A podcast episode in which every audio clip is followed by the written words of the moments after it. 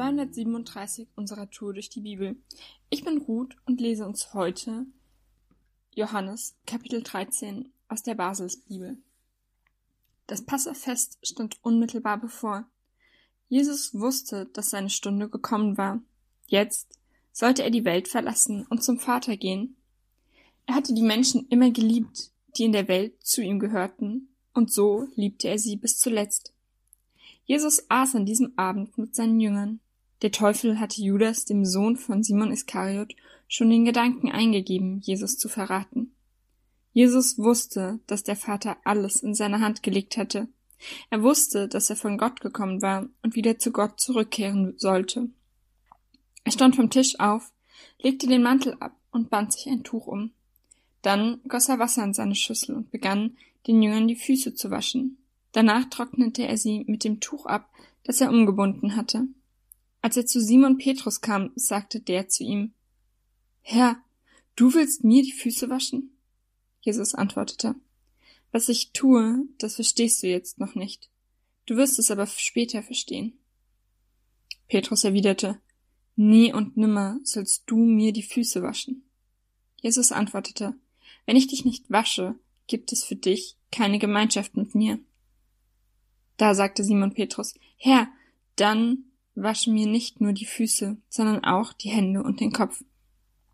Jesus antwortete, wer gebadet hat, ist rein. Er braucht sich später nur noch die Füße waschen zu lassen. Und ihr seid rein, aber nicht alle. Er wusste nämlich, wer ihn verraten würde. Deshalb sagte er, ihr seid nicht alle rein.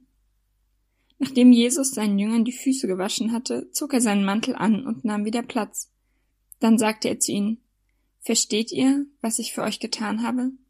Ihr nennt mich Lehrer und Herr, und ihr habt recht, denn das bin ich. Ich habe euch die Füße gewaschen. Ich, der Herr und Lehrer. Also sollt auch ihr einander die Füße waschen. Denn ich habe euch ein Beispiel gegeben. Ihr sollt das tun, was ich für euch getan habe. Amen. Amen, das sage ich euch. Kein Diener ist bedeutender als sein Herr, und kein Abgesandter ist bedeutender als der, der ihn beauftragt hat. Ihr wisst, was für euch was ich für euch getan habe. Glückselig seid ihr, wenn ihr auch so handelt. Ich rede nicht von euch allen. Ich weiß genau, wen ich ausgewählt habe. Aber das Wort aus der Heiligen Schrift muss in Erfüllung gehen. Einer, der mein Brot isst, tritt mit Füßen.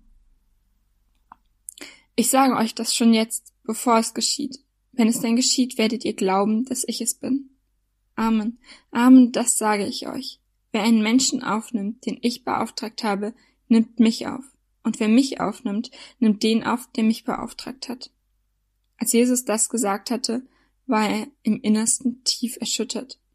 Er erklärte ihnen, Amen, Amen, das sage ich euch. Einer von euch wird mich verraten. Da sahen sich die Jünger ratlos an und fragten sich, von wem spricht er? Einer von seinen Jüngern, den Jesus besonders liebte, lag bei Tisch an seiner Seite. Ihm gab Simon Petrus ein Zeichen. Er sollte Jesus fragen, von wem er gesprochen hatte. Der Jünger lehnte sich zurück zu Jesus und fragte ihn, Herr, wer ist es? Jesus antwortete, es ist der, für den ich ein Stück Brot in die Schüssel tauche und dem ich es gebe. Er nahm ein Stück Brot, tauchte es ein und gab es Judas, dem Sohn von Iskariot. Sobald Judas das Brot genommen hatte, ergriff der Satan Besitz von ihm. Da sagte Jesus zu ihm, was du tun willst, das tue bald. Von den anderen am Tisch verstand keiner, warum Jesus das zu Judas sagte. Weil Judas die Kasse verwaltete, dachten einige, dass Jesus zu ihm gesagt hatte, kauf ein, was wir für das Fest brauchen. Oder sie dachten, Jesus hat ihm aufgetragen, den Armen etwas zu geben. Als Judas das Stück Brot gegessen hatte, ging er sofort hinaus. Es war aber Nacht. Nachdem Judas hinausgegangen war, sagte Jesus, jetzt ist der Menschensohn in seiner Herrlichkeit offenbar geworden. Und durch ihn ist auch die Herrlichkeit Gottes offenbar geworden. Wenn der Menschensohn die Herrlichkeit Gottes offenbart hat, dann wird auch Gott die Herrlichkeit des Menschensohnes offenbaren. Und das wird bald geschehen. Meine Kinder, ich bin nur noch für kurze Zeit bei euch. Ihr werdet mich suchen. Aber was ich schon den führenden Männern des jüdischen Volkes gesagt habe, das sage ich jetzt euch. Wohin ich gehe, dorthin könnt ihr nicht kommen. Ich gebe euch ein neues Gebot. Liebt einander. Genauso wie ich euch geliebt habe, sollt ihr einander lieb haben. Daran werden alle erkennen, dass ihr meine Jünger seid, wenn ihr einander liebt. Simon Petrus fragte Jesus, Herr, wohin gehst du? Jesus antwortete, Wohin ich gehe, dorthin kannst du jetzt nicht mitkommen. Du wirst mir später aber folgen. Da sagte Petrus, Herr, warum kann ich jetzt nicht mitkommen? Ich bin bereit, mein Leben für dich einzusetzen. Jesus erwiderte, Du bist bereit, dein Leben für mich einzusetzen? Amen, Amen, das sage ich dir. Bevor der Hand kräht, wirst du dreimal abstreiten, dass du mich kennst. Ich habe uns heute Morgen mal das ganze Kapitel zugemutet, vorgelesen, weil in der Szene total viel passiert. Jetzt möchte ich drei Stellen herausnehmen, auf die ich nochmal eingehe. Die findest du in den Versen 1, 12 bis 17 und 34 bis 35. In den Versen steht zu Beginn, wie sehr Jesus die Menschen liebt, die in der Welt zu ihm gehörten. Dann, wie er seine Liebe durch die Fußwaschung ausdrückt. Er ist Herr und Lehrer, aber dennoch lässt er sich auf die niedrigste Arbeit für Bedienstete ein. Oder die damalige niedrigste Sklavenarbeit. Den Leuten zu Tisch die Füße zu waschen. Er macht das einfach, weil er die Jünger liebt.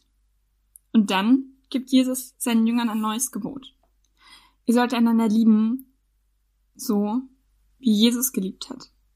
Daran soll man seine Jünger erkennen, wenn Jesus nicht mehr da ist. Daran soll man uns Christen erkennen.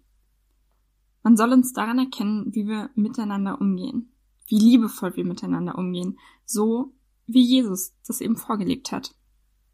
Das finde ich eine richtig krasse Challenge, ähm, die mich immer wieder herausfordert, weil Jesus liebevoller Umgang so unbegrenzt war und er irgendwie unbegrenzt Liebe hatte. Wenn ich das so höre, dass das das Gebot ist, was Jesus ausspricht, finde ich es immer wieder gut, mich daran zu erinnern, dass Gott mir die Kraft dazu schenken will. Und auch dir die Kraft dazu schenken will, Menschen zu lieben. Lass dich doch heute herausfordern, so zu lieben, wie Jesus liebt. Heute ist ein guter Tag für einen guten Tag. Lass Gottes Liebe in deinem Leben sichtbar werden.